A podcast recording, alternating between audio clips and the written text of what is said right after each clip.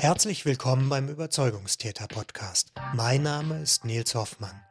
Ich unterhalte mich mit Menschen, deren Arbeit eben kein notwendiges Übel, sondern ein notwendiges Glück ist. Heute mit Jeanette Hagen aus Berlin. Jeanette arbeitet als Coach und als freie Autorin und wir unterhalten uns unter anderem über abwesende Väter, über das Schreiben und darüber, was das Leben lebenswert macht. Alle Infos zu dieser und zu allen anderen Folgen und zu meiner Arbeit als Berufscoach gibt's auf www.nilshoffmann.org. Nils nur mit i, Hoffmann mit zwei f und zwei n.org. Ich habe das Gespräch mit Jeanette Hagen im Januar 2017 in Berlin geführt. Viel Spaß damit. Okay, liebe Jeanette, sag doch erstmal, wer genau du bist und womit du dein Geld verdienst. Ja, ich bin ähm, Autorin und Journalistin, wobei das mit der Journalistin ähm, ist immer so, also ich schreibe nicht für Tageszeitungen, sondern ähm, wenn ich jetzt irgendwie schreibe ähm, für Printmedien, mh, hm, dann sind es meist Magazine. Also ich schreibe zum Beispiel eine Kolumne für die Zeitschrift Maß. Und ja, damit verdiene ich ähm, mein Geld, also mit Bücherschreiben im Moment. Das ist das, äh, was ich aktuell mache. Und ja, damit verdiene ich zwar nicht meinen Lebensunterhalt, weil mit Bücherschreiben kann man seinen Lebensunterhalt nicht verdienen, mhm. aber trotzdem ist es das, was ich momentan mache. Ich bin äh, auf dich aufmerksam geworden über dein, ich weiß jetzt gar nicht, ob es dein erstes Buch war, die verletzte Tochter. War das dein erstes Buch? Ist nicht das erste Buch, aber es ist das erste äh, Buch, was jetzt über einen ähm, Publikumsverlag rausgekommen ist. Okay. Ähm, die Bücher davor habe ich entweder mhm. selbst veröffentlicht oder eben über Plattformen wie ePubli. Mhm. Also das ist dann, ist, ist das Selbstverlag oder? Genau, also ePubli ist auch äh, Selbstverlag, wo man die Bücher ja. also selber reinstellt. Mhm. Mm, ich glaube, das mit der verletzten Tochter schieben wir noch ein bisschen nach hinten. Ja. Ähm, du hast ja jetzt gerade ein neues Buch veröffentlicht. Ja. Aber ist noch gar nicht so lange raus. Erzähl um ein bisschen was darüber, wenn du magst. Genau, das ist im September rausgekommen letzten Jahres und heißt ähm, Die leblose Gesellschaft, warum wir nicht mehr fühlen können. Anlass, äh, Motivation, dieses Buch zu schreiben, ähm, war, dass ich 2015 war ich ähm, in England und auf der Rückfahrt äh, stand ich auf, auf der Fähre, also von Dover nach ähm, Dünkirchen und vor einem riesengroßen Flatscreen. Und da liefen die Bilder aus, aus Mazedonien ähm, über, über den Nachrichtenticker. Und vielleicht ähm, erinnern sich die, ähm, die Zuhörer daran, also da war ein, ein Bild wo praktisch eine Mauer aus Polizisten, dahinter äh, viele verzweifelte Menschen und im Vordergrund standen zwei Kinder, die also weinten und offensichtlich ihre, ihre Eltern verloren hatten. Und ich äh, sah dieses Bild und mir liefen sofort die Tränen, weil ich also mich in, in, in diese Kinder reingefühlt habe und gedacht habe, also was ist das für eine fürchterliche Situation, in der die da sind. Und ich hatte aber irgendwie kein, kein Taschentuch dabei und blickte, blickte mich also um, suchte meinen Mann und guckte in die Gesichter der Mitreisenden. Und ich war so erschrocken, weil sich niemand dafür interessiert hat, weil ich irgendwie dachte, also die haben alle irgendwie woanders hingeguckt, was anderes gemacht. Und ich fand diese Bilder so eindrücklich. Also mich hat so geflasht.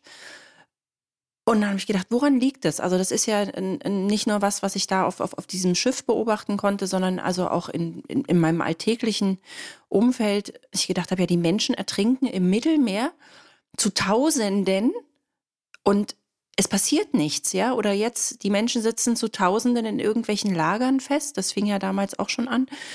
Ähm, und es passiert nichts. Niemand, niemand rührt sich. Die Politik schafft es nicht, da äh, Lösungsmöglichkeiten zu suchen. Und die, Massen stehen nicht auf, also setzen sich nicht für Menschenrecht ein. Und das hat mich angetrieben, also mich auf die äh, Spurensuche zu begeben, praktisch woran das liegt, dass wir nicht mehr, also das zwar wahrnehmen, und auch die Ungerechtigkeit wahrnehmen, die, da, die damit zusammenhängt, aber nicht ins Handeln kommen. Ja, warum demonstrieren wir nicht dagegen? Warum gehen wir nicht auf die Straße? Weil es eben andere Menschen sind oder weil es Flüchtlinge sind oder es gibt so viele, gibt halt viele Gründe. Und ich habe versucht, mich dann auf äh, verschiedenen Ebenen anzunähern, also auf der psychologischen Ebene. Es hat viel mit der Abspaltung von, von ähm, Gefühlen grundsätzlich zu tun, dass wir also ähm, häufig ja gar nicht mehr in der Lage sind, auf, auf, aufgrund der vielen Dinge, die, die, die auf uns einströmen, ähm, wirklich da zu fühlen. Also die, wir haben gar nicht mehr die Zeit zu fühlen. Das ist ein Aspekt. Ein anderer Aspekt ist, dass wir mh, mm, von der Erziehung her, also Gefühle wurden den hm. meisten Kindern aberzogen. Ja, also heulen nicht, jetzt hab dich mal nicht so. Ähm, darüber müssen wir jetzt nicht reden, lass mich in Ruhe, ich habe jetzt keine Zeit. Also es gibt ganz viele ähm, Sätze, die wir als, als Kinder, äh, die schon über Generationen ja auch hören, die ähm, ja, die, die uns von, von unseren Gefühlen eigentlich wegbringen. Also das sind so Beispiele. Es gibt ähm, noch, noch mehr Ebenen. Und ähm, was ich in dem Buch auch gemacht habe, also ich war im letzten Jahr ähm, insgesamt sechsmal in Griechenland, habe also in, äh, in Flüchtlingscamps direkt mitgeholfen, habe auf Lesbos mitgeholfen, als noch die Boote ankamen.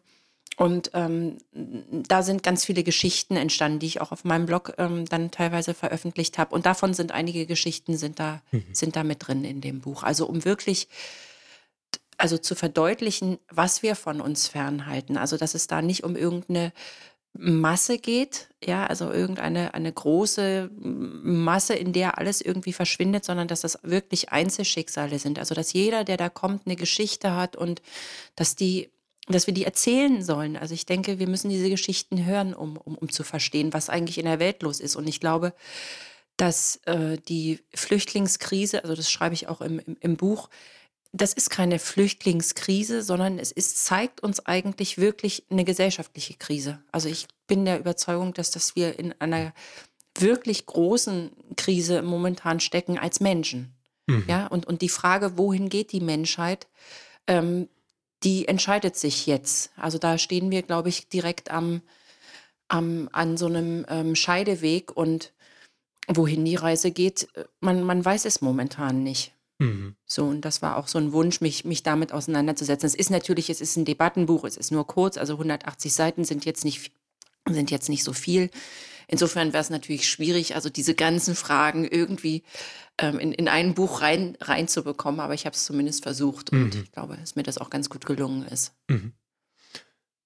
Jetzt haben ja vielleicht auch andere Menschen schon diesen Gedanken gehabt, ähm, dass das komisch ist, dass wir uns da gefühlsmäßig so von abspalten oder viele Menschen sich, wenn ich jetzt wir sage, meine ich viele Menschen sich gefühlsmäßig abspalten von diesem Elend.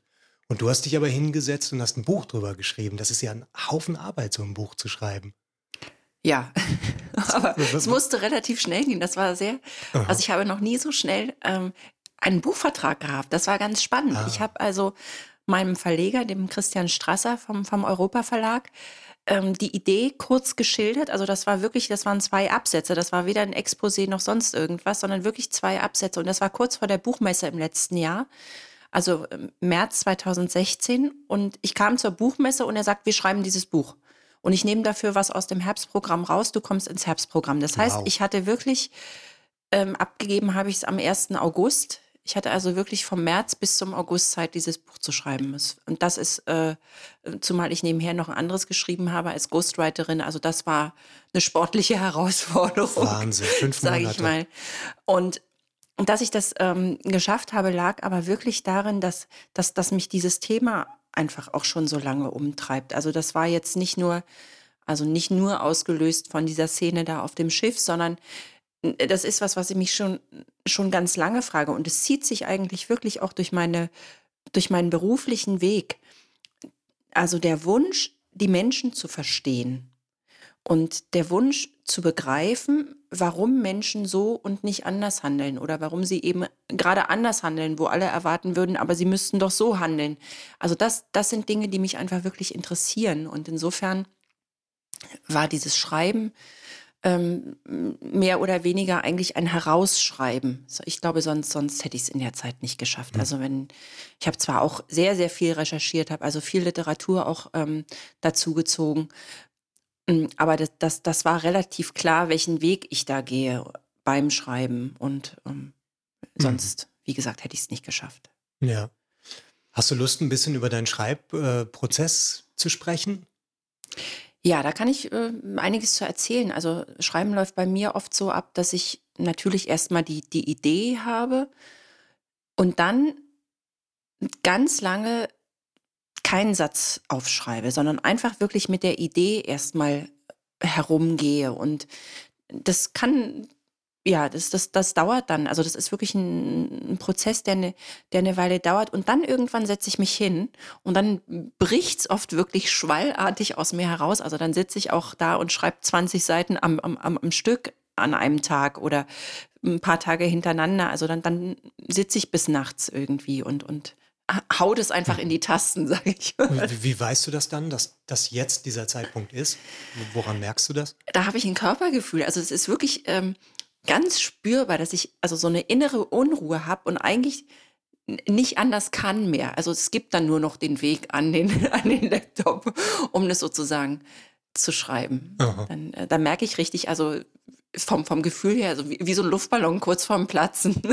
Und dann stapeln sich die Pizzakartons und die ja, die Pizzakartons stapeln, mich, äh, stapeln sich nicht, weil ich äh, eine sehr fürsorgliche Familie habe, hm. die mich dann bekocht. Ja. Und, genau, das ist vielleicht nochmal erwähnenswert. Also du, du, du hast ja auch drei Kinder. Ja. Und ein Mann gehört auch dazu. Und ähm, mh, hm, ich frage mich, ob das jetzt vielleicht schon eine ganz, das familiäre schon eine ganz gute Überleitung ist ähm, und wir können nochmal zurückkommen dann zur Gesellschaft und mhm. zum Schreiben, aber vielleicht das Familiäre eine ganz gute Überleitung ist zum, zur verletzten Tochter. Ja. Ähm, weil es in diesem Podcast ja auch sehr viel ums Berufliche geht. Und ähm, ich weiß, du schreibst auch über mh, hm, sozusagen die beruflichen Herausforderungen, die ein, ein vaterloses, ein vaterloser Mensch so erfährt auf seiner Reise. Ja. Magst, magst du da. Ja. Nee, sag erstmal, was dich dazu bewogen hat, dieses Buch zu schreiben und dann vielleicht nochmal mit dem, mit dem Fokus auf den Beruf. Ja, zu dem, ähm, also die Idee, über meine eigene Geschichte mal zu schreiben, die gibt es schon ganz lange. Und also da muss ich jetzt äh, an, an, an der Stelle mal Andreas Altmann zitieren, der ähm, nach seinem Buch hier, das, das Scheißleben meines Vaters, Scheißleben meiner Mutter und meine eigene Scheißjugend mal gesagt hat, er, er musste an, an einen bestimmten Punkt kommen, wo wo er nicht mehr gejammert hat, also sinn, sinngemäß. Also er musste praktisch also das alles, was er da erlebt hat, überwinden, um dieses Buch zu schreiben, damit es kein Jammerbuch wird. Und, und ähnlich war das bei mir. Also ich glaube, wenn man, wenn man ähm, so eine Geschichte erlebt hat, dann ist es ganz wichtig, mm, dass man erst aus diesem Opferstatus raus ist. Also ich war zu dem Zeitpunkt, als ich es geschrieben habe, nicht mehr Opfer meiner Geschichte. Und also bis zu dem Punkt äh, also das war intuitiv. Ich habe mir das jetzt nicht ausgesucht, dass das dann und dann geschrieben wird, aber ich habe also wirklich gemerkt, dass der richtige Zeitpunkt jetzt gekommen ist. Wie gesagt, die, die Idee gab es schon lange. Und das war dann so, dass ich ähm, ein Treffen hatte mit ähm, Christian Strasser, mit dem Verleger. Und wir erstmal, also bei diesem Treffen, das ganz offen hatten, also was ich schreibe. Und wir haben uns einfach unterhalten. Und dann erzählte er mir seine Geschichte. Er ist also auch ein, ein vaterloses Kind und hat mir auch seinen, seinen beruflichen Werdegang erzählt. Und es gab ganz viele Parallelen. Also dieses irgendwie dieses Gefühl zu haben, nirgendwo anzukommen. Und also wir waren relativ schnell dabei, über, über diese Vatergeschichte zu sprechen. Und dann war das ganz klar, dass also dieses Buch daraus entsteht. Und ja, dann ähm, ist es auch irgendwann in die Welt gekommen und mhm. Und es war, ähm, muss ich dann auch sagen, es war auch für mich nochmal gut, das zu schreiben. Also, obwohl ich schon so viel daran gearbeitet habe, wie gesagt, diesen Opferstatus nicht mehr habe, also meinen Vater auch nicht mehr dafür verurteile, sondern also da, da bin ich drüber. Und trotzdem war es gut, dieses Buch nochmal zu schreiben, also um für mich selber auch nochmal zu reflektieren und auch nochmal andere, sehr viel recherchiert auch, also da andere Positionen auch nochmal äh, zu lesen, darüber zu hören und es, es hat mir selber auch nochmal sehr geholfen. Mhm.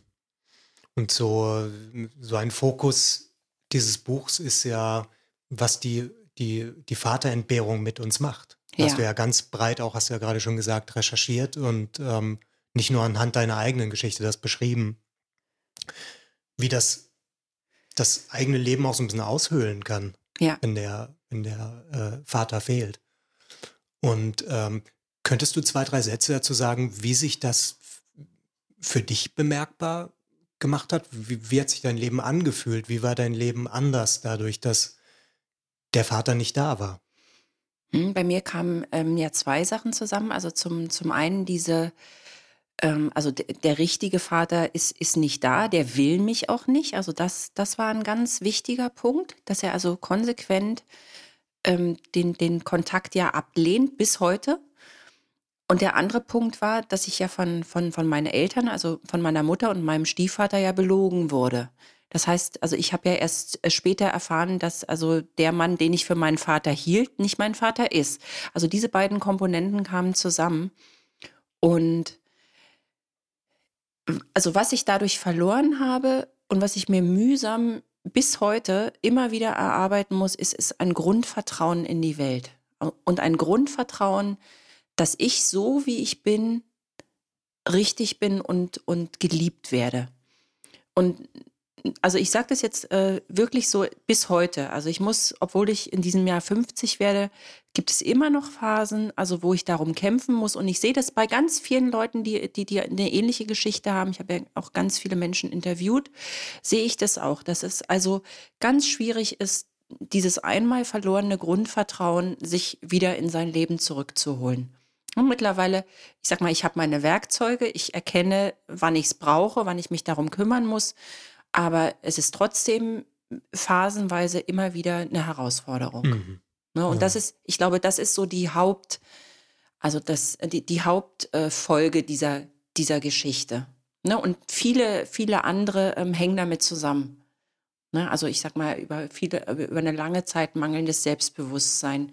Also auch überhaupt nicht sich seiner Selbstbewusstsein, also wissen, wer man ist. Wer bin ich denn, wenn mich jemand, also wenn, wenn, wenn der eigene Vater mich nicht will? Wer bin ich denn dann überhaupt? Also solche Fragen.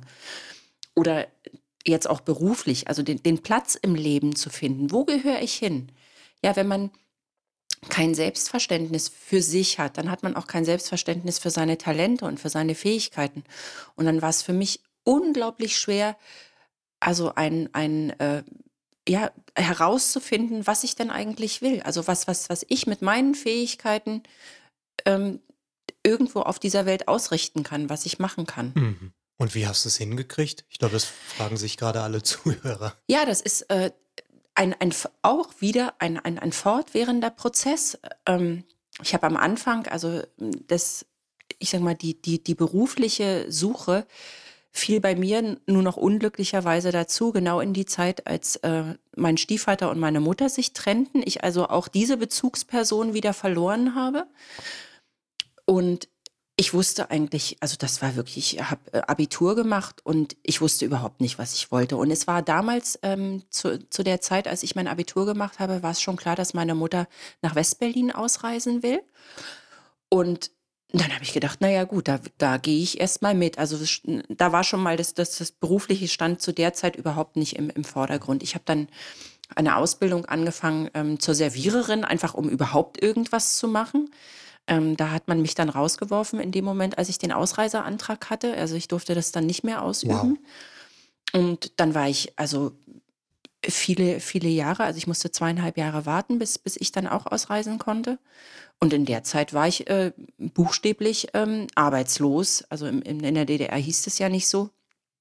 Also ich habe natürlich äh, Gelegenheitsjobs gemacht, ich habe gemodelt oder, oder irgendwas, aber ich wusste überhaupt, ich wusste auch wirklich nicht, was ich wollte. Das muss ich einfach so sagen. Ich hatte überhaupt keine Vorstellung von dem, wo ich hin wollte. Und ich habe mich eigentlich immer, immer an anderen orientiert. Also es, es, gibt ja diesen, diesen lustigen Film Die Braut, die sich nicht traut, ich, äh, wo, wo also Julia Roberts ähm, immer wieder vor irgendwelchen Hochzeiten oder äh, wegläuft, weil sie eben auch gar nicht weiß, was sie eigentlich will. Und am Ende gibt es diese wunderbare Szene, wo sie also ganz viele Eier in, in verschiedener Art und Weise äh, zubereitet, um herauszufinden, was sie eigentlich für Eier morgens mag. Also da kann ich mich immer dran erinnern. Und, und das ist für mich so ein schönes Bild dafür. Ja, ich musste also ich habe viele, viele Jahre lang wirklich einfach versucht. Ich habe mich ausprobiert in, in, ganz vielen Sachen. Also ich habe dann, als ich nach Westberlin ähm, gekommen bin, ich auch erstmal ähm, Gelegenheitsjobs gemacht. So, und dann habe ich gedacht, du musst ja wenigstens mal eine Ausbildung machen. So und ähm, mein damaliger Mann war Sportlehrer, also und bewegt habe ich mich auch gerne. Also habe ich gedacht, werde ich jetzt auch Sportlehrerin. So, und das habe ich dann auch gemacht. Also ich habe ähm, ein Studium angefangen, das habe ich abgebrochen. Ich habe dann eine, eine, Ausbildung an einer staatlichen ähm, Sportschule gemacht. am äh, Landessportbund Berlin. Das war auch ganz toll für mich, ähm, weil im, im Grunde von den Ausbildungsinhalten her war das wie, wie ein Unistudium. Also wir hatten teilweise auch dieselben Dozenten. Aber es war familiärer. Also das ähm, fand ich in der Phase, fand ich das sehr angenehm. Ja, und dann war ich äh, Sportlehrerin, dann habe ich ähm, in Fitnessstudios gearbeitet. Und ich habe aber gemerkt, das bin ich nicht. Also ich bin das schon auch zu einem Teil, aber ich bin es nicht ganz. Und dann habe ich mich wieder auf die Suche gemacht und habe überlegt. Dann habe ich ähm, eine Firma gegründet, wollte ich Trainer vermitteln. Dann habe ich ähm, äh, mich bei einer Schauspielschule beworben. Also ich habe noch so ganz viele andere Sachen immer nebenher gemacht, weil ich gemerkt habe, irgendwie ähm, ist es das noch nicht. Und dann in, in der Zeit habe ich angefangen mit dem Schreiben und habe es dann aber auch wieder sein gelassen, weil ich also das war ganz spannend. Ich habe das gemacht und, und, und habe gemerkt, oh Gott, es läuft ja und es macht mir auch noch Spaß. Und in dem Moment habe ich wieder damit aufgehört. Es hat mir wirklich Angst gemacht. Das war ganz spannend. Und wie gesagt, dann habe ich das irgendwie zur Seite gelegt. Ich hätte es damals schon verfolgen sollen, muss, das muss ich wirklich sagen, weil eigentlich damals schon klar war, dass es was ist, was, was, was mein Herz berührt, ja, wo ich, wo ich, wo ich aufgehe. So, und dann kam ja dann auch irgendwie, also dann habe ich meinen, meinen Sohn bekommen mit 25. Und das bringt ja dann auch noch mal vieles ähm, auf, auf neue Bahn. Und irgendwie äh, interessiert, wie gesagt, hat mich schon die ganze Zeit, das habe ich dann auch gemerkt, als ich äh, in den Sportstudios gearbeitet habe, hat mich interessiert, ähm, ja, wie, wie, wie Menschen ticken. Das, was ich vorhin sagte. Ne? Also als äh, Trainerin zu arbeiten, hat ja auch was von Coachen. Ne? Also man, man, man begleitet ja die Leute auch. Die kommen dahin, die wollen vielleicht abnehmen, die haben irgendein Bedürfnis. Man redet. Und ich habe gemerkt, dass, dass, dass mir das einfach auch liegt. Und äh, habe dann eine Coaching-Ausbildung angefangen. Bin also ähm, jetzt ausgebildeter systemischer Coach, habe auch äh, viele Jahre in dem Bereich also selbstständig gearbeitet. Und also das ist auch was, was ich jetzt immer noch mache. Jetzt nebenher momentan nicht so viel, weil, weil einfach durch das Schreiben jetzt wenig Zeit war. Und aber selbst da immer noch das Gefühl, das bin ich noch nicht ganz. Da gibt es noch irgendwas. Aha. Und dann habe ich mich hingesetzt und habe mit Uta Glaubitz, ähm, das sagt vielleicht einigen was, ähm, das war so die erste, die so dieses Berufungscoaching ähm, an, angeboten hat. Und bei der habe ich ein Dreitagesseminar gemacht. Und das war wie eine Offenbarung, muss ich sagen, weil am Ende dieses Seminars hatte ich einen Flipchartbogen voller Ideen, was ich alles machen könnte. Also es hat sich nochmal ein ganz großes Tor aufgetan. Und zeigte sich dann aber ähm, beim genaueren Hinsehen schon, dass da noch was ist, was also eindeutig in die Richtung Schreiben geht. Ja, also da stand Redakteurin, dann stand ähm, irgendwie in Richtung Fernsehen. Also sind ja bei solchen äh, Berufscoachings oder Berufungscoachings ja oft die Frage, wen bewunderst du? Oder und dann war dann so, ja, die, die Frau von Frau TV. Und also es ging einfach in, in diese Richtung. Und dann habe ich gedacht, so jetzt fängst du damit einfach an. Und dann habe ich es gemacht. Dann habe ich mit dem Schreiben angefangen. Das war dann 2001. Genau, da war auch gerade wieder, also da ist meine äh, mittlere Tochter geboren. Und da war ich ja dadurch dann auch viel zu Hause. Und äh, da habe ich dann wirklich angefangen mit dem Schreiben und habe einfach gemerkt, ja, das ist wirklich was, äh, was ich kann, was ich gerne mache, wo, wo mein Herz aufgeht. Und es ist aber heute so, dass ich also mittlerweile jetzt nach ähm, den vielen Jahren, wo ich es mache, einfach sage, ähm, ich würde jetzt nicht von, von mir behaupten, dass ich jetzt angekommen bin im Sinne von, das ist jetzt das Letzte, was ich mache. Also ich habe gerade jetzt auch durch die Sache da mit Griechenland nochmal ganz viele Impulse bekommen. Also es spräche jetzt für mich auch nichts dagegen, jetzt in die Politik zu gehen oder, oder irgendwas anderes zu machen. Ähm, das ist offen. Ne? Und das Spannende ist, also bei mir hat sich das entwickelt, um jetzt wieder zu der verletzten Tochter zu kommen, entwickelt von, ich weiß eigentlich gar nicht, was ich will, hinzu, ich sehe, dass es ganz viele Möglichkeiten für mich gibt und ich möchte mir mit dem, was ich beruflich mache, immer treu bleiben. Also ich möchte nie einen Beruf machen, der wo ich zu irgendwas gezwungen bin, was, was, was nicht meinem Wesen entspricht. Also ich bin da wirklich sehr stringent geworden, also in, dass ich sage, ich mache nur noch das, was ich will. Und ich suche mhm. mir das raus. Und, und ich, ähm, also daran sieht man die Entwicklung, die ich, die ich auch mhm. gemacht habe über, über die Jahre hin. Ne? Was also am Anfang ganz schwierig war, einfach aus, aus, aus diesem Nichtgefühl heraus, wer ich denn eigentlich bin, bis zu dem Tag heute, wo ich sage, ich, ich weiß sehr wohl, wer ich bin und ich ähm, handle danach. Ja, und wie, wie machst du das, da so zu dir zu stehen? Weil da gibt es doch bestimmt auch noch andere Stimmen. Zum Beispiel ähm, stelle ich mir jetzt gerade vor, du bekommst einen, also du musst ja auch mit irgendwas deine Brötchen verdienen und du bekommst einen super lukrativen Job angeboten. Ja. Der vielleicht auch noch gar nicht mal so lange Zeit in Anspruch nehme. Und der entspricht dir aber nicht. Und du sagst irgendwie, da müsste ich mich verbiegen. Wie, wie machst du das? Wie kriegst du das hin, dann dazu Nein zu sagen und zu dir zu stehen und zu dem, was dir entspricht? Ich mache es einfach nicht. Mhm. Ich mache es einfach nicht. Also ich mache nichts für Geld, wo ich nicht das Gefühl habe, dass ich dahinter stehen Aha. kann. Also ich könnte nie, also es gab ja immer, das habe ich zwischendurch auch probiert, es gibt ja diese wunderbaren ähm, Multi-Marketing-Level oder wie, es jetzt heißt, also wo man irgendwas vertreibt, ne, wo, wo einem ja immer gesagt wird, wenn du dich da richtig hinterklemmst, dann kannst du damit so viel Geld verdienen und es macht ja auch Spaß und hm, nee, also wenn, wenn, wenn ich nicht da wirklich hundertprozentig dahinter stehe, dann, dann mache ich, dann verdiene ich lieber kein Geld. Das ist ähm, wahrscheinlich auch eine sehr arrogante Haltung. Das, das, das muss ich auch sagen. Ähm, weil na, natürlich ich in dem Fall darauf angewiesen bin, dass man mich unterstützt. Ja, also momentan ist es so, ähm, dass also mich mein Mann unterstützt, also er sozusagen das Geld nach Hause bringt, damit ich den Luxus habe, so, so zu leben, wie ich, wie ich gerne leben möchte. Mhm. So, das, das geht so lange gut, wie es beide miteinander, also wie man das aushandeln kann und wie es beide äh, tragen können. Ne? Das ähm, kollabiert in dem Moment, wo, ich sag mal, er ist auch selbstständig, wo vielleicht dann nicht mehr so viel Geld reinkommt. Also dann bin ich wahrscheinlich auch gezwungen, äh, wieder was zu suchen. Aber ich würde, wie gesagt, mir was suchen, was mir entspricht. Mhm. Mm, ich würde ganz gerne mal zurückkommen auf diesen diesen Augenblick, bevor dein erstes Kind geboren wurde, dein Sohn, ähm, als du das mit dem Schreiben schon mal ausprobiert hast ja. und gemerkt hast, so, das, das entspricht mir, das kann ich gut, das mag ich. Ähm, und das dann aber, also hast du es ja ein bisschen so beschrieben, so Angst vor der eigenen Courage, ja. ähm, es dann wieder gelassen hast. Mhm. Und das gegenüberstellen der Situation 2001, sagtest du, glaube ich, als du richtig durchgestartet bist mit dem Schreiben. Mhm.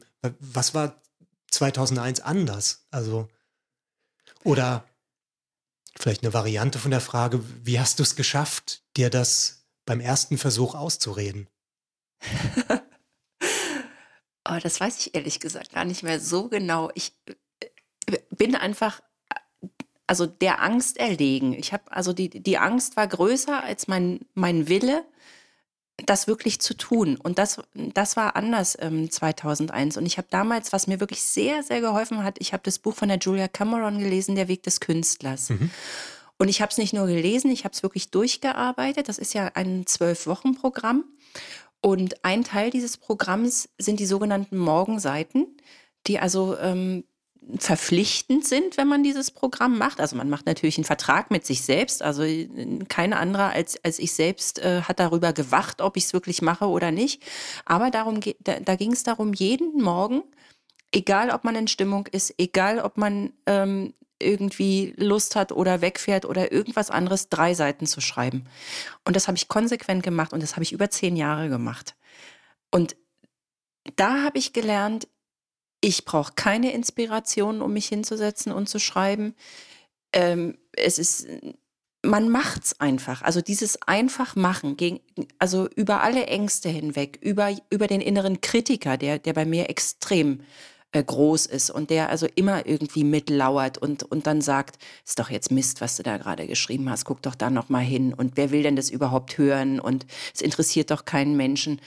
Also das, äh, da muss man drüber. Man muss einfach drüber. Und das ähm, konnte ich zu dem Zeitpunkt. Mhm. Mhm. Und das, das war der Unterschied. Und ähm, dann gab es eine sehr, sehr schöne Begegnung mit Harald Martenstein, mit dem ich mal zusammensaß und der zu mir gesagt hat, ähm, weißt du, Jeanette, es ist egal. Und wenn du für einen Leser schreibst und der ist glücklich, dann hast du einen Menschen glücklich gemacht und darum geht's. Und das, das war auch was, also da bin ich ihm sehr, sehr dankbar dafür, weil, weil der Satz hat mich wirklich auch angespornt zu sagen, also über diese Angst hinwegzugehen, dass, dass, dass man nichts zu sagen hat oder dass es niemanden interessieren kann. Es spielt keine Rolle, weil es geht ja auch beim, beim Schreiben, und das werden mir viele Autoren bestätigen, ähm, es geht natürlich auch darum, ähm, wirklich was in die Welt zu bringen. Also es muss einfach raus. Also ein Schreiber, der, äh, der nicht schreibt, der wird krank. Der wird einfach krank. Also weil das ähm, meinte ich vorhin, als wir, als, als wir darüber gesprochen haben, wie ich schreibe. Also wenn, wenn ich das in mir lassen würde, was sich da alles so zusammengebraut hat, die hm. Sätze, die sich da irgendwie gebildet haben, ich würde wahnsinnig werden, wenn, wenn, wenn es nicht diesen Kanal gäbe, das rauszubringen. Aha. Ja, und ähm, das ist, glaube ich, wichtig. Das ist auch was, was, was ich dann wirklich auch für, für mich verstanden habe, dass es ein Muss ist. Es geht nicht darum, dass ich schreiben will. Ich muss schreiben, weil ich bin jemand, der sich über diesen Kanal ausdrückt. Also muss ich es tun. Hm. Und dann spielt es keine Rolle, ob, ob das jetzt jemand liest oder, oder, oder nicht. Es ist egal. Es ist ein, ein, ein, ein inneres Bedürfnis. Toll. Und dieser Martin. Das ist wohl das, was man Leidenschaft nennt. Ja, könnte man so sagen. Ja, das ist echt toll. Ich glaube, das, das wünschen sich auch, auch viele Menschen für ihre Arbeit. Ja. So, dass das auch so einem, ja, so einem gewissen inneren Drang entspricht. Zumindest einem Bedürfnis. Ja. Einem, einem ja, ja, sich so abzustimmen mit, mit dem, was man tut. Genau. Innerlich. Dieser, äh, dieses Motto von, von Martenstein, von dem du gerade gesprochen hast, denkst du daran, wenn du deine Bücher schreibst? Also selbst wenn es nur für einen Leser ist, dem das gefällt? Ich denke immer in Momenten daran, wenn Zweifel kommen. Also wie gesagt, die sind einfach da. Jeder, jeder Autor, würde ich jetzt mal so behaupten, ähm, hat, die, hat diese Zweifel natürlich. Und ähm, bei dem einen sind sie größer, bei dem, bei dem anderen weniger stark. Aber wenn die bei mir aufkommen, dann, dann hilft mir das einfach daran zu denken, ähm, was, was er damals gesagt hat. Oder ich habe dann auch, also wenn, wenn ich schreibe, habe ich dann auch schon so, so Erinnerungsanker. Also manchmal drucke ich mir das auch aus, dass ich das dann äh, vor mir habe, wo ich dann raufgucken kann und einfach denke, ja, komm, einfach machen, machen, drüber gehen. Was mich noch interessiert, du hast ja diese, bei deinem neuen Buch war ja so ein Auslöser, diese Szene auf der Fähre. Mhm. Ne? Hm, war das so ein Augenblick, wo für dich klar war, da muss ich ein Buch drüber schreiben? Also auf, auf der Fähre sozusagen, standst du da und dachtest dir, das gibt's doch nicht, ich muss da drüber schreiben? Nee, ähm, da war der Wunsch, also mich damit zu beschäftigen, also mich mit dieser Thematik zu beschäftigen. Okay. Das, das, das war ähm, die Intention auf der Fähre.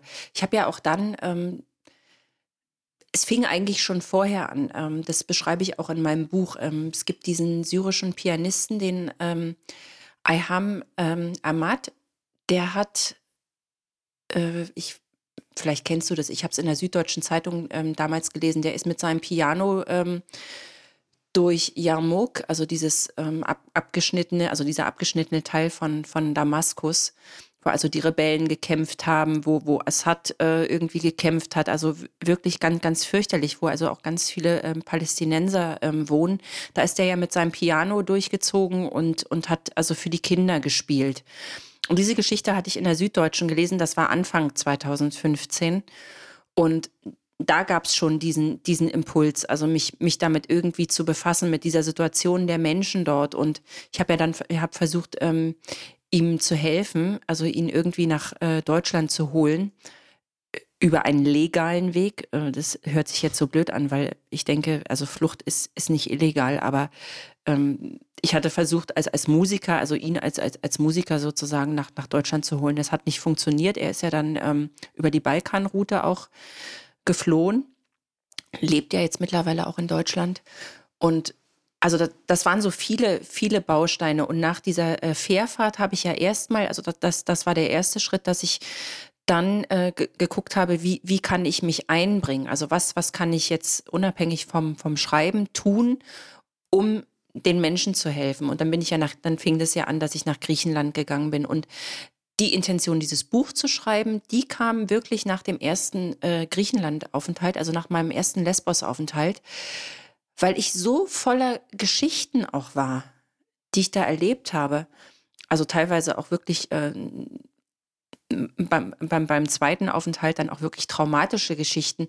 Ähm, ich dachte, ich muss das auch alles rausschreiben. Also ich, es, da haben wir es wieder. Also es war mir einfach ein, ein, ein großes Bedürfnis, mich da mitzuteilen. Also das, was ich alles erlebt habe und was ich gesehen habe und was ich darüber denke, das auch wirklich in die Welt zu bringen und sozusagen ähm, als, als, als Beitrag, also das ist ja auch mein Beitrag, Schreiben und, und Geschichten weiterzugeben, ist, ist, ist ein Beitrag, den ich leisten kann als Autorin, um andere Menschen vielleicht zu motivieren oder anderen Menschen zu sagen, Mensch, schau doch mal hin, ähm, was da los ist. Vielleicht äh, hast du auch eine Idee, dich, also ich, es hatte immer so, so, so, so äh, mehrere Ebenen. Ne? Also das Schreiben ist, ist für mich auch eine Möglichkeit, andere zu erreichen. Ja, du möchtest auch ein bisschen anstacheln, ne? Richtig. Ja. ja. Richtig. Mhm. Mal angenommen, morgen käme ein Anruf aus dem, aus dem Kanzleramt. Die sagen, äh, du, du kannst 20 Minuten lang einen Vortrag im Bundestag halten, worüber du willst. Es ist, muss auch überhaupt nichts mit diesem Thema zu tun haben. So eine Brandrede oder einfach nur ein Vortrag oder was ja. auch immer. Ähm, was, was würdest du denen erzählen? Wo, worüber würdest du sprechen? Es ist sehr lustig, dass du mich das jetzt gerade heute fragst, weil ich hatte auf dem Weg hierher ein Telefonat mit einem Freund, der also der Meinung ist, dass ich unbedingt in die Politik muss. Mhm. Und wir haben schon öfter darüber gesprochen und der rief mich heute Morgen an und sagt, Janet, jetzt ist die Gelegenheit. Gabriel ist weg. Schulz, der sich ja wirklich sehr für die, für die Situation der ähm, Geflohenen einsetzt oder, oder eingesetzt hat, ja auch auf, auf, auf seiner also auf, auf seinem Posten in der, im, im Europaparlament. Ähm, schreib dem einen Brandbrief. Schreib an Schulz, dass Aha. du ihn unterstützt bei dem, was er jetzt hier in Deutschland macht. Das finde ich so, das passt ja. jetzt gerade. Ja, also wenn, wenn, wenn ich die Rede halten würde im, ich glaube, ich würde mich schon an dem orientieren, was ich auch im, im, im Buch geschrieben habe, weil ähm, das ist das, was mich momentan gerade wirklich bewegt. Ja, also der, das Erstarken der, der Rechten hier in Deutschland, dass ähm, die Tatsache, dass die breite Mitte immer noch also wir haben ja jetzt Anfänge von, von, von Protest und ich habe so das Gefühl, es werden auch viele Menschen ähm, äh, werden unruhig und, und, und fangen auch an, ähm, in, ins Handeln zu kommen. Aber es reicht noch nicht. Ich finde, es, es muss wirklich, ich weiß jetzt nicht, wer das mal gesagt hat, ich, ich glaube, es war Roman Herzog, es, es muss ein Ruck durch diese Gesellschaft gehen. Ja, es muss was passieren. Wir, wir müssen, ähm, wie ich vorhin schon sagte, ich glaube, wir stehen als Menschheit wirklich an einem, an einem ganz, ganz wichtigen Punkt. Und wenn wir, es geht nicht mehr darum, zu erkennen, dass das Drama vor der Tür steht dass wir also durch unsere Umweltverschmutzung, durch die Art, wie wir leben, diese Erde einfach kaputt machen. Das wissen wir alles. Wir brauchen keine Informationen mehr. Wir müssen handeln.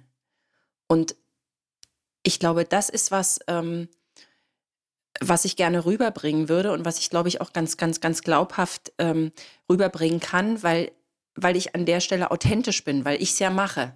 Also es ist nichts, was ich mir irgendwie ausdenken müsste, sondern ich kann die, ich kann die Geschichten erzählen. Ich habe es erlebt, ich, ich, ich habe es gemacht und ich mache es auch, also so lebe ich einfach, so bin ich und so lebe ich. Und ähm, ich glaube, deshalb könnte ich so eine Rede vielleicht sogar ganz, ganz gut auch halten. Und es würde mir auch Spaß machen. Also ich. Auch äh, das noch. Ja, auch das noch.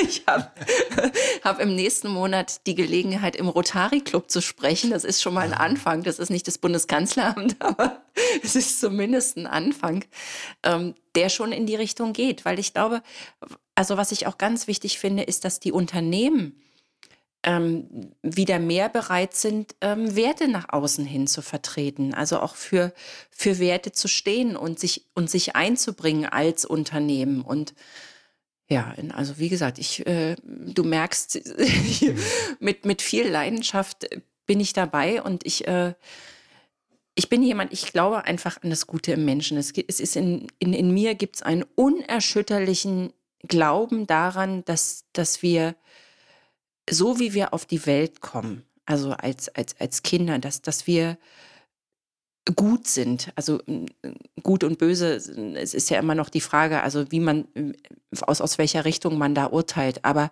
ich glaube, dass, dass wir von, von unserer Anlage her liebende Wesen sind.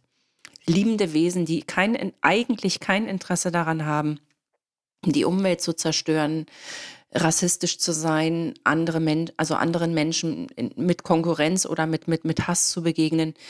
Ich denke, dass das ein, ein, ein, ein Produkt unserer, unserer Erziehung, ähm, ein, ein, ein Produkt unserer Gesellschaft einfach auch, auch, auch ist. Und was, was, was mir wirklich ein, ein Anliegen ist, ähm, mit, mit dem, was ich schreibe und auch, das wäre ähm, auch was, was ich im, im, Bundeskanzleramt, also ich scheue mich auch nicht davor, das, das, das zu sagen. Ich möchte die Menschen eigentlich dahin wieder, wieder, wieder zurückführen, in, in diesen Gedanken, dass sie wirklich in sich einen, einen, einen, einen liebenden Kern haben. Das möchte ich wieder, ähm, also das ist, würde ich mhm. gerne in die, in die Welt bringen und, mhm. und, und, und den Menschen wieder, also die, die Menschen wieder dahin führen. Ich war am äh, letzten Wochenende auf einer Tagung in äh, Hofgeismar. Da ging es um die Frage ähm, Schuld, Verantwortung und Freiheit. Und da war der äh, Eugen Drewermann, ähm, hat da auch einen, einen Vortrag gehalten und ich fand das so spannend, was, was, was der also auch gesagt hat über, über, über Religion.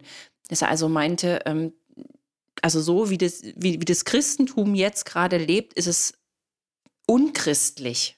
Und, und sowas sehe ich, also ich, ich sehe das genauso, ja, dass, dass wir eigentlich ähm, viele unserer Werte wirklich verraten haben. Und es wäre mir ein, ein, ein Anliegen, also das, das zu sagen und, und ja, auch von, von mir aus vor so einem Gremium in der, im, Bundestag oder, oder im Bundeskanzleramt. Aha. Das heißt, ähm, wenn du das so auf ein Gefühl eindampfen müsstest, mit dem die dann da rausgehen nach deiner Rede, die haben sich an, an, an die Liebe erinnert. Aha.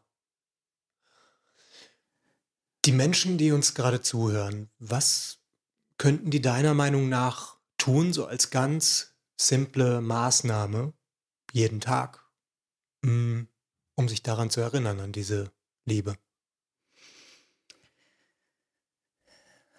Also, Ohne großen Aufwand am besten noch. Ähm, ich habe im, im Buch, ähm, ich glaube, es ist der vorletzte oder vorvorletzte Satz, ähm, sich bei jeder Entscheidung zu fragen, was würde die Liebe tun? Aha. Bei allem, was ich tue. Also es ist mm, natürlich aufwendig im, im, im Sinne von, also diesen Gedanken, den, den, den muss man erstmal zur Gewohnheit machen, ähm, damit es keinen Aufwand mehr bedeutet. Aber sich bei allem, was man tut, zu fragen, was würde die Liebe tun? Ah, toll. Mhm. Und das würde uns, glaube ich, also das würde uns als Menschheit so weit voranbringen. Das hat natürlich wirklich weitreichende Konsequenzen, weil wenn, wenn wir so leben, würden ganz viele Kartenhäuser, die wir uns gebaut haben, würden einfach gnadenlos zusammenbrechen. Das muss man einfach sagen. Mhm. Ja, und das fängt im, das fängt im Kleinen an. Ne? Und, und ich bin der Meinung, also das wurde mir zum Beispiel vorgehalten hier, ähm, also ein, ein Kritiker von meines Buches, ähm, hat gesagt, ja, es können sich ja nicht alle engagieren, nicht jeder kann irgendwie sich einbringen. Ich sage doch, es geht gar nicht darum, sich auf der großen Weltbühne ein, einzubringen. Es muss auch nicht jeder, so wie ich, sechsmal im Jahr nach Griechenland reisen, um sich einzubringen. Es geht darum, sich im, im alltäglichen Leben einzubringen, authentisch zu sein, ehrlich zu sein und das tut man mit der Frage, was würde die Liebe tun? So, und ähm, aber das, das ist natürlich ähm, sehr idealistisch gedacht. Mhm. Aber man kann es im Kleinen für sich, man kann es einfach mal probieren. Mhm. Einen Tag lang, einen Tag bei jeder Entscheidung.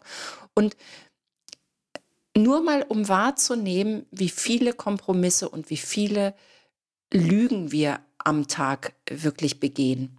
Mhm. Ist erstaunlich. Ja. Und was, wenn ich dich richtig verstanden habe, zu dieser Liebe ja auch dazu gehört, ist die Selbstliebe. Absolut. Das ist ja eigentlich schon wieder die Brücke zur, zur vaterlosen Tochter, ne? Ja. Denn das war ja das, was auch gefehlt hat, dir ganz lange. Genau. Also ja. was ich mir praktisch erarbeiten musste. Genau. Also nicht nur wenn du sagst, was würde die Liebe tun, dann, dann sollen eben nicht nur so Mutter Teresa-Bilder entstehen. Sondern, Nein, überhaupt nicht. Ne, es, geht, es geht auch einfach um, um ein gutes, inniges Verhältnis zu sich selbst. Ja. Und Mhm. das ist schwierig. Ich habe jetzt gerade in der aktuellen, also im, im Märzheft, was jetzt rauskommt in meiner Kolumne, da geht es genau darum. Also wie schwierig es ist, sich einfach vor den Spiegel zu stellen, von mir aus, also nackt, und zu sagen, ich liebe dich. So wie du bist. Mhm. Also das kann man gerne ausprobieren morgens mal. Und es ist wirklich, also wir, wir kritteln so viel an, an, an uns rum. Wir sind so meist so unzufrieden mit, mit dem, was, was wir sind. Und, und alleine das ist ja schon, ja, es ist schwierig, ne? Also wenn, wenn ich nicht zufrieden mit mir selbst bin, wenn ich ähm, der Meinung bin, ich bin nicht schön oder, oder, oder mir fehlt das oder das, dann gehe ich als Mangelwesen durch die Welt. Und Mangelwesen sind, das muss man einfach so sehen, immer Opfer. Aha. Kann, kannst du da mehr dazu sagen? Das ist ein, ist ein interessanter Punkt. Naja, und ich, äh, wer Opfer ist, ähm, kann meines Ansicht nach, ähm, meiner Ansicht nach ähm, nicht, nicht ins Handeln kommen. Ja, also wer, wer Opfer ist, zieht sich, zieht sich zurück und beschuldigt die anderen. Ja, wenn ich Opfer bin, dann, dann gibt es immer irgendjemand, der, der schuld ist. Manchmal bin ich das sogar selber. Also es gibt ja diese vertragte Situation, dass, dass ich Opfer meiner selbst bin, also Opfer meiner Selbstkritik, Opfer meiner, meiner Handlungsunfähigkeit. Gibt es ja ganz viele Beispiele. Und ähm, dann, dann bleibe ich auf meinem Opferthron sitzen und, und, und bewege nichts. Ja, wir sehen das jetzt, also für mich ist ähm, zum Beispiel die, ähm, da lehne ich mich jetzt weit raus, aber Pegida ähm, ist, ist das typische Opferbild. Ja, sich, also auf die Straße zu gehen, das ist zwar eine Handlung, aber diese Handlung äh, kommt mehr oder weniger aus dem Gefühl heraus, in der Masse sind wir stark, glaube ich. Ähm, aber im, im Grunde sich also durch die Straßen zu gehen und, und, und andere zu beschuldigen, ja, Volksverräter oder, oder Merkel muss weg oder also was da alles gerufen wird. Es ist ja nichts, was aktiv die Welt besser macht. Ja, ich, es, verändert ja nichts. Nein, es schürt einfach, es, es schürt Hass und, und, und es bringt die Menschen kein Stück voran. So, und ähm, ja, ähn, ähnlich ist es in, in vielen ähm, Alltags. Sachen ja auch, ja, wenn ich, wenn, wenn ich also Opfer meiner, meiner eigenen äh, Selbstkritik zum, zum, zum Beispiel werde, dann habe ich es schwierig, aus, aus, aus diesen Situ also habe ich es schwer, aus, aus, aus diesen Situationen herauszukommen und, und wirklich was zu verändern. Mhm. Ja, es, es, es gibt ja die Menschen, also ähm, ich sage dazu immer, die Profi-Opfer. Da kann man noch so viele Ratschläge sind ja manchmal eh falsch, aber man, man, man kann noch so viele Brücken bauen oder, oder nein, die, die, wollen auch gar nicht. Die, es gibt Menschen, die, die wollen das auch gar nicht verändern. Die bleiben in ihrem äh, in ihrer Komfortzone und, und jammern zwar darüber, aber gehen auch nicht raus. Hm, ja, ist bequemer auf jeden Fall. Weil es, ja, es ist zwar also für viele unangenehm, das ist, glaube ich, dann auch, also wenn mir jemand ähm, im, Mhm. im Coaching solche Situationen äh, schildert, ähm, nehme ich dem ab, dass, dass es äh, unangenehm ist, dass er sich nicht wohlfühlt damit, dass es unerträglich ist, also was da ähm, für Adjektive auch, auch kommen. Aber gleichzeitig ähm, spürt man dann, dann ganz oft, dass es nicht ausreicht, also dass der Leidensdruck offensichtlich noch nicht groß genug ist, dann wirklich die Situation zu verändern. Hm. So nach dem Motto, Herr, wenn das die Lösung ist, dann gib mir mein Problem wieder. Mhm. Das ist vielleicht ein bisschen so wie das, was du vorhin beschrieben hast ähm, bei deinen ersten Gehversuchen mit dem, mit dem Schreiben, dass dann die Angst noch größer ist als der Wille, Ja. es wirklich zu tun. Genau. Ich will das auch gar nicht verurteilen, weil, wie Mhm. gesagt, ich kenne solche Situationen nur, nur zu gut. Also ich, ähm, das ist, glaube ich, auch ein Grund, warum ich viele Sachen äh, sehe, weil ich sie einfach selber erlebt habe und, Mhm. und weil ich ähm, da ganz genau weiß, äh, wann macht man sich was vor und, und wann nicht. Ja. Stimmt mein Eindruck, dass du das Leben sehr aus dem Herzen heraus lebst? Ja, absolut. Also es gab ja auch in meinem Leben Phasen, da wollte ich eigentlich nicht mehr leben. Da fand ich das so unerträglich und, Ja. und so, ähm, also ich, das beschreibe ich ja auch im, im Buch Die verletzte Tochter kurz, also ich lasse es ja anklingen. Ähm, aber es gab in mir immer irgendwo so, so, so so eine ganz vitale Kraft, die gesagt hat, komm, dieses Leben ist einfach lebenswert. Und, und, und was mir sehr geholfen hat, ist einfach die, die Gabe, äh, mich, mich an kleinen Dingen zu erfreuen. Also in, in kleinen Dingen und wenn es der Marienkäfer ist, der mir über die Hand krabbelt oder irgendein Duft, der bin, äh, mag Düfte sehr gerne. Ähm, das, das, hilft mir dann, also oder hat mir immer über solche Phasen dann, dann, dann auch hinweggeholfen. Ja, dass ich dann irgendwas entdeckt habe, was mir gezeigt hat, dieses Leben ist einfach wunderschön. Und, und, und vor allen Dingen, es ist ein Wunder. Und ich glaube, das vergessen wir so oft, dass alles, was wir um uns herum haben oder was, was, was wir erleben, es ist wunderhaft. Ja, es ist ein Wunder, dass wir jetzt hier sitzen und, und, und, und miteinander mhm. reden. Dass, dass ich morgens aufgestanden bin, ist schon ein Wunder, ja, weil, weil einfach so viele Abläufe, also so, so, so viele Dinge passieren oder müssen in dem Körper passieren, damit, damit ich mich in Bewegung setze. Es ist ein Wunder. Oder dass, was, was, was mich wirklich sehr, sehr fasziniert, also das Universum, also dass, dass wir als Planet sozusagen in, in einem riesigen, unvorstellbaren Raum äh, fliegen, was auch immer, und, und, und wir hier leben als, als Menschen, also nicht runterfallen, sondern, na klar sind das alles physikalische Gesetzmäßigkeiten und trotzdem ist es für mich ein Wunder. Mhm. Und das ist auch was, was, was mir dieses Leben so, so lebenswert macht, dass ich ähm, mir, glaube ich, bewahrt habe, also wie ein Kind manchmal zu staunen. Mhm. Also durch die Welt zu gehen und einfach zu sagen, wow, also man kann sich das zwar alles irgendwie erklären und ja, auch äh, wie, wie Elektrizität funktioniert, kann man sich erklären. Aber die Vorstellung, dass allein dadurch, dass ganz viele Elektronen durch, durch, durch irgend so ein blödes Kabel rauschen, dass dadurch die Lampe angeht, das ist doch grandios. Ja. Da ähm, hat auch ein kanadischer Psychologe, soweit ich weiß, gerade ein Buch drüber geschrieben. Ich werde das dann in den Infos zu, zu unserer Folge hier, ja. werde ich das verlinken. Ja. Das gibt es, glaube ich, nur auf Englisch und da geht es um das Staunen, also English Wonder. Ja. Genau, ähm, den Titel, der ist mir gerade entfallen, aber das werde ich nochmal recherchieren. Ja. Das passt da ganz gut dazu. Und der hat es eben auch beleuchtet und erforscht und ich glaube, wir haben da sogar irgendwelche Studien drüber gemacht. Ja. So geht es auch dann ein bisschen um Religion und so, dass, dass die Religion, wenn sie ihre Arbeit gut macht, im Prinzip dem Menschen so, so ein Tor ja. eröffnet zum Staunen. Ja. So, also Religion ohne Rechthaberei. Richtig. Sondern mh, das ist auch das, was der ja. Eugen Drewermann ähm, ah, ja, so sagt. Also, dass, mhm. dass Re Religion uns eigentlich, also er bringt es auch in, in, in, Zusammenhang, er ist ja auch in der Friedensbewegung sehr, sehr engagiert. Also Religion in ihrer reinen Form, so wie sie eigentlich gedacht war, uns die Kraft geben könnte. Ähm, also ich, ich hader da auch noch immer noch so ein bisschen mit, weil ich mit diesem Gott äh, hadere. Aber eigentlich die Vorstellung, dass da eine, eine, eine nennen wir es mal Energie ist oder, oder eine Schöpfung ist, die uns bedingungslos liebt, ist ja eigentlich grandios. Mhm. So, also und, und ich glaube, wenn man, wenn, wenn man dieses Gefühl findet, dass man geliebt wird, dann ist man auch unabhängig von zum Beispiel einem, einem Vater, der einen nicht will oder von irgendwelchen anderen alltäglichen Begebenheiten, von dem Chef, der irgendwie mault oder so. Wenn man, wenn man in sich dieses Gefühl trägt, ich werde geliebt auf einer ganz, ganz tiefen Ebene. Und das ist eigentlich was, was Religion leisten könnte, was sie aber in ihrer jetzigen Form mhm.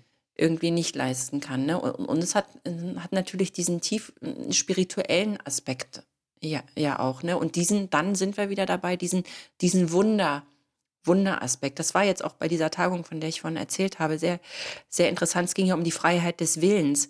Und die Neurobiologie kann natürlich ganz viel dazu sagen. Also im, im, im Sinne von, wir kennen jetzt die Gehirne, wir wissen, wie die Impulse irgendwie starten. Aber sie können nicht die Frage beantworten, was vor diesen ganzen, es gibt ja noch einen, vor, ein, ein, ein Moment vor diesen Impulsen, die man dann messen kann. Also wer gibt dazu den, den, den, den Anlass. Mhm. Ja, und, und, und das finde ich so spannend. Und ich glaube, da kommt dann die, die äh, Religion oder, oder, oder die, die Idee, dass es doch mehr zwischen Himmel und Erde gibt, als, als wir uns vorstellen können, die, die passt da rein mhm. in diese Lücke. Da hat äh, Viktor Frankl auch ganz viel ja, genau. drüber erzählt, dass es so zwischen, zwischen Reiz und Reaktion im Prinzip noch diese Schicht gibt, ähm, die man Freiheit nennen könnte. Ja. So frei zu entscheiden, wie, wo, wofür, wofür soll dieser Augenblick gut sein? Ja. So, was, was soll werden? Ja. Aus dem, aus dem Leben, in das ich hier geworfen bin. ja. Oder auch diesen Augenblick, diese Anfragen des Lebens. Ja. So. Ähm, mm, Nochmal zurück zur vaterlosen Tochter. Angenommen, mh, mm, jemand hört das und hat eine Partnerin, die, auf die das zutrifft, die ohne, ohne Papa und vielleicht auch ohne Ersatzpapa groß geworden ist. Hm, was sollte dieser Partner wissen? Was kann der tun? Kann er überhaupt was tun, um das irgendwie äh, gut und halbwegs heil zu machen für diesen Menschen? Also, was man natürlich tun kann, ist, ähm, sich darüber zu informieren, was das bedeutet.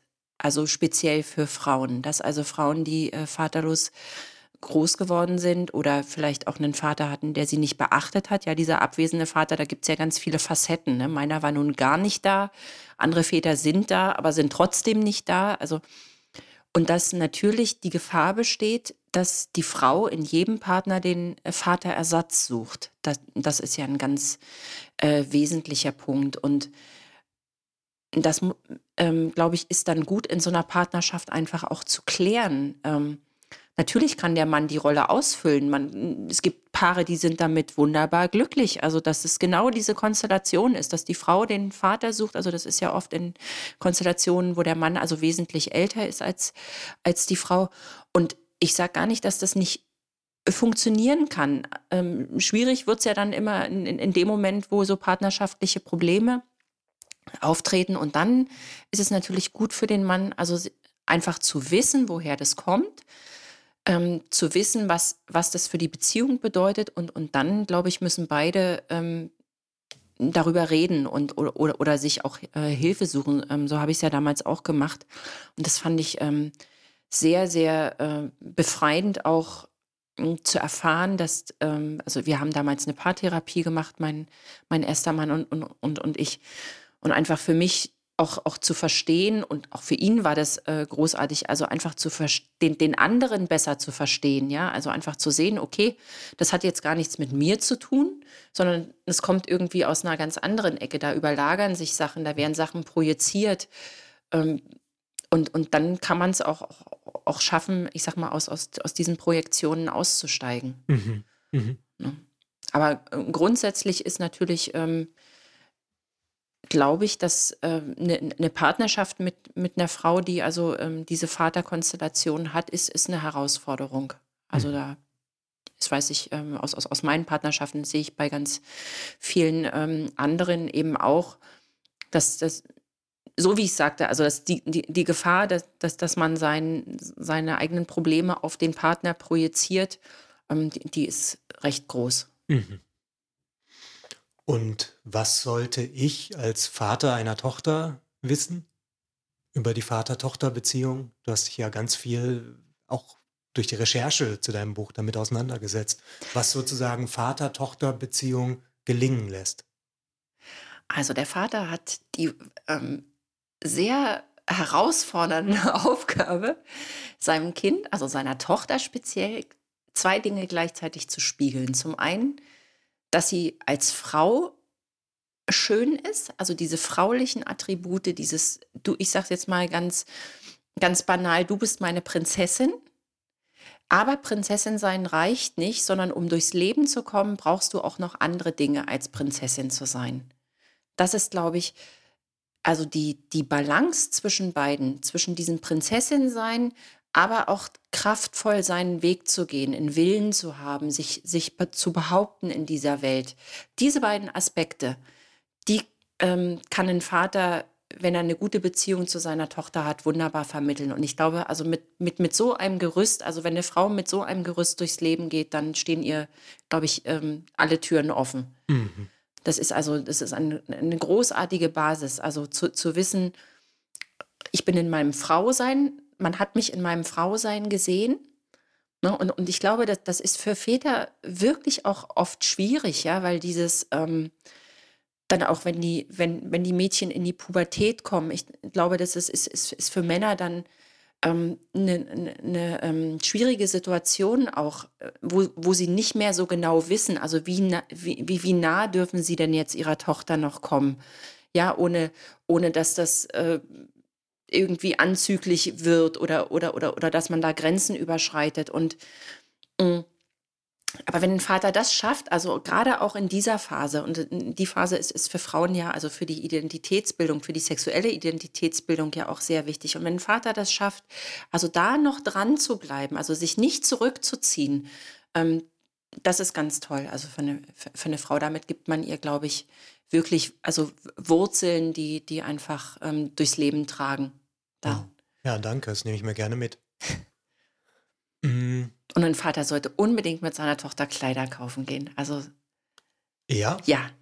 Ja, das ist, also, das ist was, was ich von, von, von vielen Frauen weiß. Dieses Gefühl, wenn der, wenn, wenn der Vater wirklich die Tochter an die Hand nimmt und mit ihr in den Laden geht und dieses ganze ähm, Prozedere über sich ergehen lässt oder, oder, oder seiner, seiner Tochter auch sagt, oh, da, du bist so schön in diesem Kleid oder da, das ist was, das trägt durchs Leben. Aha. Ja, einige Väter, die das jetzt hören, die atmen wahrscheinlich gerade tief durch.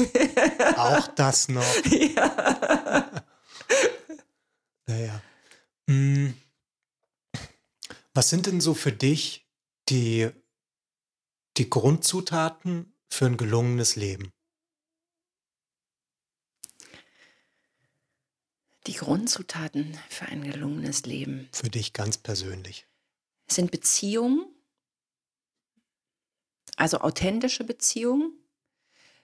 Es müssen gar nicht mal so viele sein. Also ich habe ähm, in, in meinem Leben auch wirklich nur eine Handvoll Menschen, zu denen ich eine wirklich enge Beziehung habe. Ich habe sehr viele Bekannte, also sehr kenne ganz viele Menschen, aber es ist ein kleiner Kreis, der, der, der wirklich, ähm, wo ich sage, ja, da, da, da kann ich, kann ich wirklich sein. Und, und das finde ich für mich sehr wichtig, also ähm, das zu haben.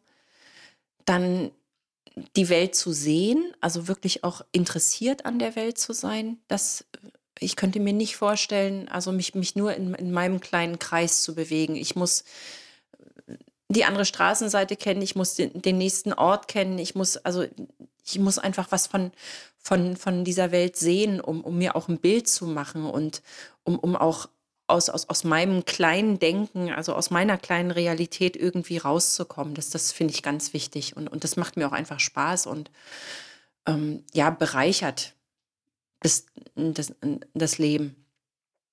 Spannend finde ich auch und, und, und, und das macht es, glaube ich, auch reicher, mich, reicher mich, mich auf andere Positionen einzulassen. Also mich nicht in meiner Blase zu verkriechen, sondern wirklich auch mal das auszuhalten, mich mit Menschen auseinanderzusetzen, die eben komplett anders denken, die also einen ganz anderen Horizont haben und die eben nicht zu verurteilen, sondern zu sagen, okay, das äh, schaue ich mir jetzt mal an und und was, was für mich immer wichtig war und ähm, was sich wirklich, also von, von Anfang an, so lange wie ich denken kann, irgendwie durch mein Leben zieht, meinen eigenen Reichtum zu entdecken. Also für mich, im, also in dieser Schatzkiste, die wir ja alle haben, immer tiefer zu graben und, und mich zu erkennen. Also wirklich ähm, zu, zu, erfahren, wer ich denn eigentlich bin. Also ich glaube, das ist so mein, mein Lebenssinn eigentlich, dass ich, also ich möchte dieses Leben ähm, ausschöpfen, indem ich erfahre, wer ich in diesem Leben bin. Und das macht mich glücklich. Also jeder, jeder Moment, wo ich, wo ich, wo ich erkenne, oder gibt's, da gibt es ja noch was, das war mir noch gar nicht bewusst. Und, und das erkenne ich ja spannenderweise auch manchmal erst in, in, in irgendeiner Begegnung, ob es jetzt in der Begegnung mit einem Ort ist oder in der Begegnung mit einem anderen Menschen, mit einem ganz anders denkenden Menschen. Ähm, da erkenne ich ja meine, meine Facetten auch, auch, auch erst. Und das finde ich wirklich in, interessant. Und ich glaube, das ist so dieses Grundgefühl, mit dem ich auch durchs Leben gehe und ähm, ja, was, was, was mich im wahrsten Sinne des Wortes bereichert. Mhm. Ja, das ist auch nochmal ganz wichtig, was du gerade gesagt hast, weil wenn das jetzt jemand hört und sagt, oh, was soll das mit der ganzen Nabelschau? Ähm, hm, das ist ja nicht gemeint Nein, mit dieser nicht. Selbsterkenntnis, von der du sprichst, sondern du hast es ja gerade schon gesagt. Das ist ja eine, eine, eine Selbsterkenntnis, die du, hm, die sich auch immer wieder mit der Welt abstimmt Ja, und mit den anderen Menschen und die dich ja auch dann wieder aktiv werden lässt. Zum Beispiel deine Bücher zu schreiben, die kommen ja aus dir. Ja, Ne? Es ist ja nicht nur irgendwie zu Hause sitzen und in den Spiegel gucken, sondern ähm, du trägst es ja dann wieder in die Welt. mhm. So. Ne? Ich glaube, das ist ein, ist ein häufiges Vorurteil, wenn es um, mm, um Selbsterkenntnis geht, dass das einfach nur Nabelschau ist. Dabei ist es die Grundvoraussetzung, gut und kraftvoll auch in der Welt zu wirken. genau. Ja, und man kann sich ja, da sind wir jetzt nochmal bei der Religion, also man, man kann sich ja auch mal fragen, wie, wie, wie hat Gott uns gemeint? Mhm. Also warum sind wir überhaupt hier? Und warum, also wir, wir, wir sind als einzige Lebewesen mit einem Bewusstsein ausgestattet. Das hat ja einen Grund. Und ich glaube, wir sind nicht auf dieser Welt, um, um hohe Häuser zu bauen oder um, um, um zu fliegen. Also das ist zwar alles schön, aber das ist Beiwerk. Ich glaube, äh, eigentlich geht es genau um, um diese Erkenntnis. Also darum, in diesem kurzen Abschnitt, den wir hier auf dieser Erde sind, zu erfahren, also uns als Mensch zu erfahren. Und das kann ich nur, indem ich mich mit mir selber auseinandersetze. Anders geht's nicht. Mhm. Also du glaubst auch nicht, dass danach was kommt. Das will ich so nicht sagen. Also Aha. die, ich finde die Idee, dass äh, man weitergeht, also dass es wirklich nur ein Übergang ist, die, mit der kann ich mich schon anfreunden. Mhm. Und dann macht man vielleicht im, im, im nächsten Abschnitt wieder dasselbe. Also die, ich glaube, dass das schon, also ich glaube auch an, an die ähm, Existenz einer Seele, was auch immer das heißt. Aber ich glaube schon, dass, ähm, ja, dass es die, die, die Aufgabe der Seele ist, ähm, oder ja, un, unsere Intention hier, uns zu erfahren. Also mit, mit allem, was, was dazugehört, also mit, mit allen Höhen und Tiefen. Und ich kann ja auch nur Höhen erkennen, wenn ich die Tiefen erfahren habe. Also das eine geht, geht, geht nicht oh- ohne das andere. Also diese Dualität, in der wir irgendwie leben, ähm, ja, die, die die ist manchmal nicht so leicht, aber die, die gehört eben dazu. Mhm. Und Mhm. je tiefer, also je tiefer ich mich damit ähm, befasse oder, oder mir das anschaue, ähm, je tiefer sind, sind, sind auch wirklich meine, meine Erfahrungen. Also dann, dann äh, ich sage immer, dann, dann überlebe ich nicht. Also dann bin ich nicht in so einem, ich rausch hier durch dieses Leben-Modus, sondern dann, dann habe ich eine ganz andere, es ist eine ganz andere Qualität für mich. Mhm. Mhm. Also das ist dann wirklich Leben. Also du hast ja gefragt, was, was Ja. ein gutes Leben für mich ausmacht. Und, und das ist für mich, und das, das, das unterscheidet sich zum Beispiel von einem Leben, ähm, ich sag mal, wo man jetzt eine steile Karriere macht, irgendwie, ja, also dieses Durchrauschen, ne, dieses so tak, tak, tak, tak, tak.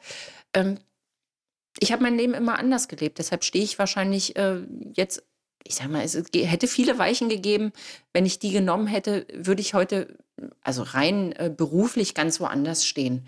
So, und mir war aber immer wichtig, ähm, mich in diesen Sachen zu erfahren und eben auch dann die Konsequenzen zu ziehen, wenn ich erfahre, dass ich mich eigentlich gar nicht wohlfühle auf dem Weg, auf dem ich gerade unterwegs bin, den Weg dann zu unterbrechen Mhm.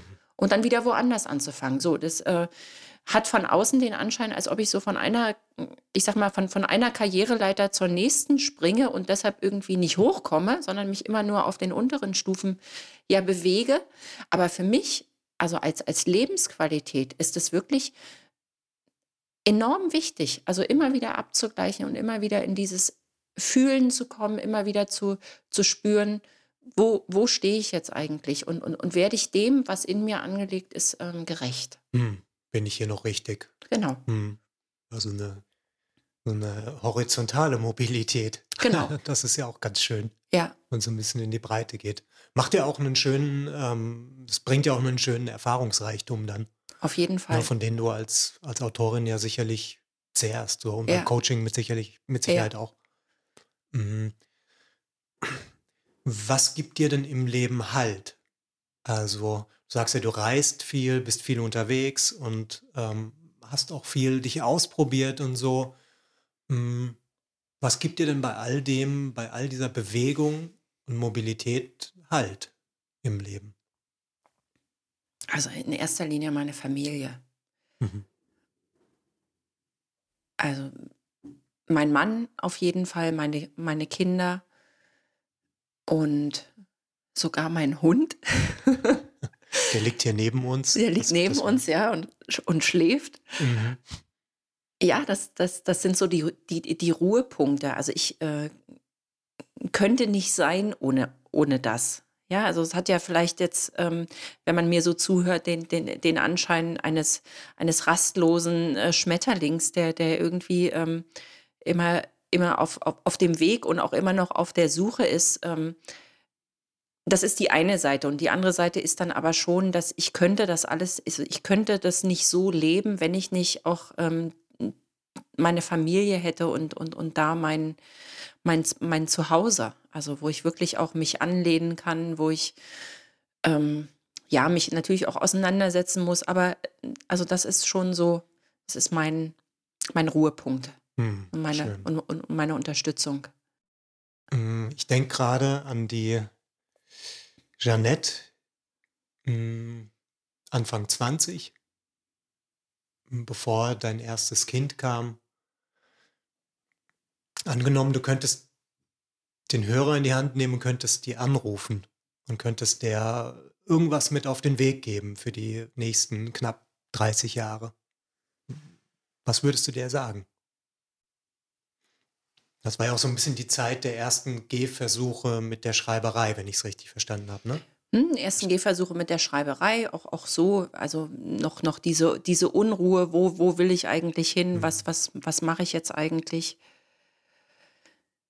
Ähm, ja, ich würde ihr, ihr sagen, dass sie, dass sie geliebt ist. Also ich glaube, das, das war das, das, was mir damals gefehlt hat. Wo, wobei die Frage ist, ob das, wenn ich es ihr jetzt sagen würde, ähm, da angekommen ist, weil ich war ja auch in der Zeit geliebt. Also mein, mein erster Mann, hat mich geliebt, meine Familie, also meine Mutter hat mich geliebt. Also es gab schon ganz viel Liebe, aber die, die ist, äh, die hat mich nicht erreicht, in, so wie ich es gebraucht hätte. So wie es eigentlich wirklich gebraucht hätte. Und ich denke, also ich, äh, ich glaube, zu meinem Weg gehört auch, auch irgendwie, dass ich mir alle meine, meine Umwege und, und, und meine ähm, ja, Irrwege ja teilweise auch, dass ich mir ähm, die verziehen habe und ja auch denke, ich, ich wäre nicht der Mensch, der ich heute bin, wenn ich die nicht gemacht hätte. Insofern finde ich es jetzt gerade schwierig zu sagen, also ähm, in Rat zu geben im, im, Sinne von sei mutig oder, oder mh, geh raus in die Welt. Also das, das ist zum Beispiel was, was ich ja natürlich hätte machen können. Ähm, Anfang 20 in Westberlin angekommen, plötzlich ein, ein, eine offene Welt vor mir. Also ich hätte genauso gut meinen mein, mein Rucksack packen können und hätte in die Welt reisen können und, und hätte mich erfahren können. Ähm, also im, im Grunde das, was ich jetzt alles mache, ähm, hätte ich ja damals schon machen können. Also es hätte keinen Hinderungsgrund gegeben. Und, und, und trotzdem glaube ich, dass ich damals nicht in der Lage dazu war und dass es Gründe hatte und dass es okay ist. Und insofern ähm, wäre das Einzige, was ich wahrscheinlich machen würde, sie in den Arm zu nehmen, die 20-Jährige, sie zu halten und zu sagen, es ist alles okay so, wie es ist und, und du wirst deinen Weg gehen. Und. Jetzt, jetzt aus, aus heutiger Sicht habe ich das ja auch gemacht. Mhm. Alles ganz gut gelaufen. Ja. mhm. Was möchtest du jetzt zum Ende unsere Mithörer wissen lassen? Gibt es irgendwas, was du noch loswerden möchtest? Vielleicht erwähnst du noch mal dein neues Buch. Ja, also das Buch heißt Die leblose Gesellschaft, warum wir nicht mehr fühlen können. Es ist, wie gesagt, ein, ein, ein sehr aktuelles Buch und man sollte sich nicht abschrecken lassen von dem, von dem Titel und von dem Cover. Es ist also vorne ein, ein äh, Flüchtlingsvater mit, mit, mit seinem Kind auf dem Arm ähm, der durch den Regen geht. Ähm, das, ich weiß, ich, es schreckt viele ab, also im, im, im Zusammenhang mit dem Titel, weil natürlich die Idee ist, ach, jetzt Flüchtlingskrise, davon haben wir ja nur schon so viel gehört.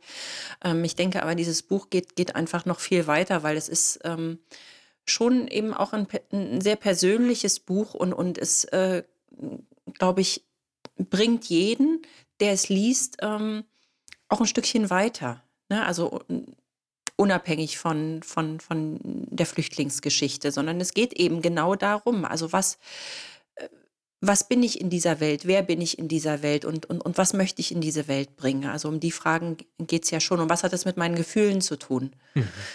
Ähm, in, insofern, ähm, ja, ist es ein sehr, sehr, ähm, ein, ein Buch, was nahe geht und was, was, was auch hilft, ähm, sozusagen seinen, seinen Weg zu finden oder seinen Weg zu gehen.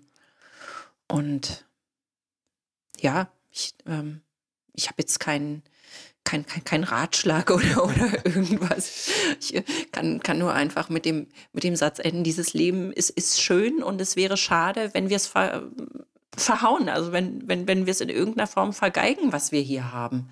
Das finde ich schade. Und es ist, ähm, ich hoffe, dass das rübergekommen ist in dem Gespräch. Es ist mir einfach ein, ein, ein großes Anliegen und, und ein, ein Herzenswunsch sozusagen, dass, dass wir uns als, als Menschen einfach mal alle an die Hand nehmen. Das klingt jetzt so, so fürchterlich idealistisch und, und, und, und pathetisch, aber alle an die Hand nehmen, einmal tief durchatmen und sehen, was, was, was wir eigentlich für ein Glück haben, also was uns hier geschenkt ist. Ja, und dass wir das mal nur für einen, und wenn es nur für einen Moment ist, aber mal für einen Moment an, an, an uns heranlassen, mhm. bevor wir wieder weiterrennen. Einmal durchatmen, einmal wahrnehmen, was, was, was hier eigentlich für Schönheit und, und, und, und Reichtum um uns herum ist. Mhm. Ja, fantastisch. Kann ich, kann ich gut gebrauchen gerade. Nehme ich mir gerne auch mit. Vielen Dank. Danke fürs Gespräch. Ja, sehr gerne. Das war mein Gespräch mit Janette Hagen vom Januar 2017 in Berlin. Alle Infos zu dieser und zu allen anderen Folgen gibt's wie immer auf www.nilshoffmann.org. Nils nur mit i, Hoffmann mit zwei f und zwei n.org. Vielen Dank fürs Zuhören und hoffentlich bis zum nächsten Mal.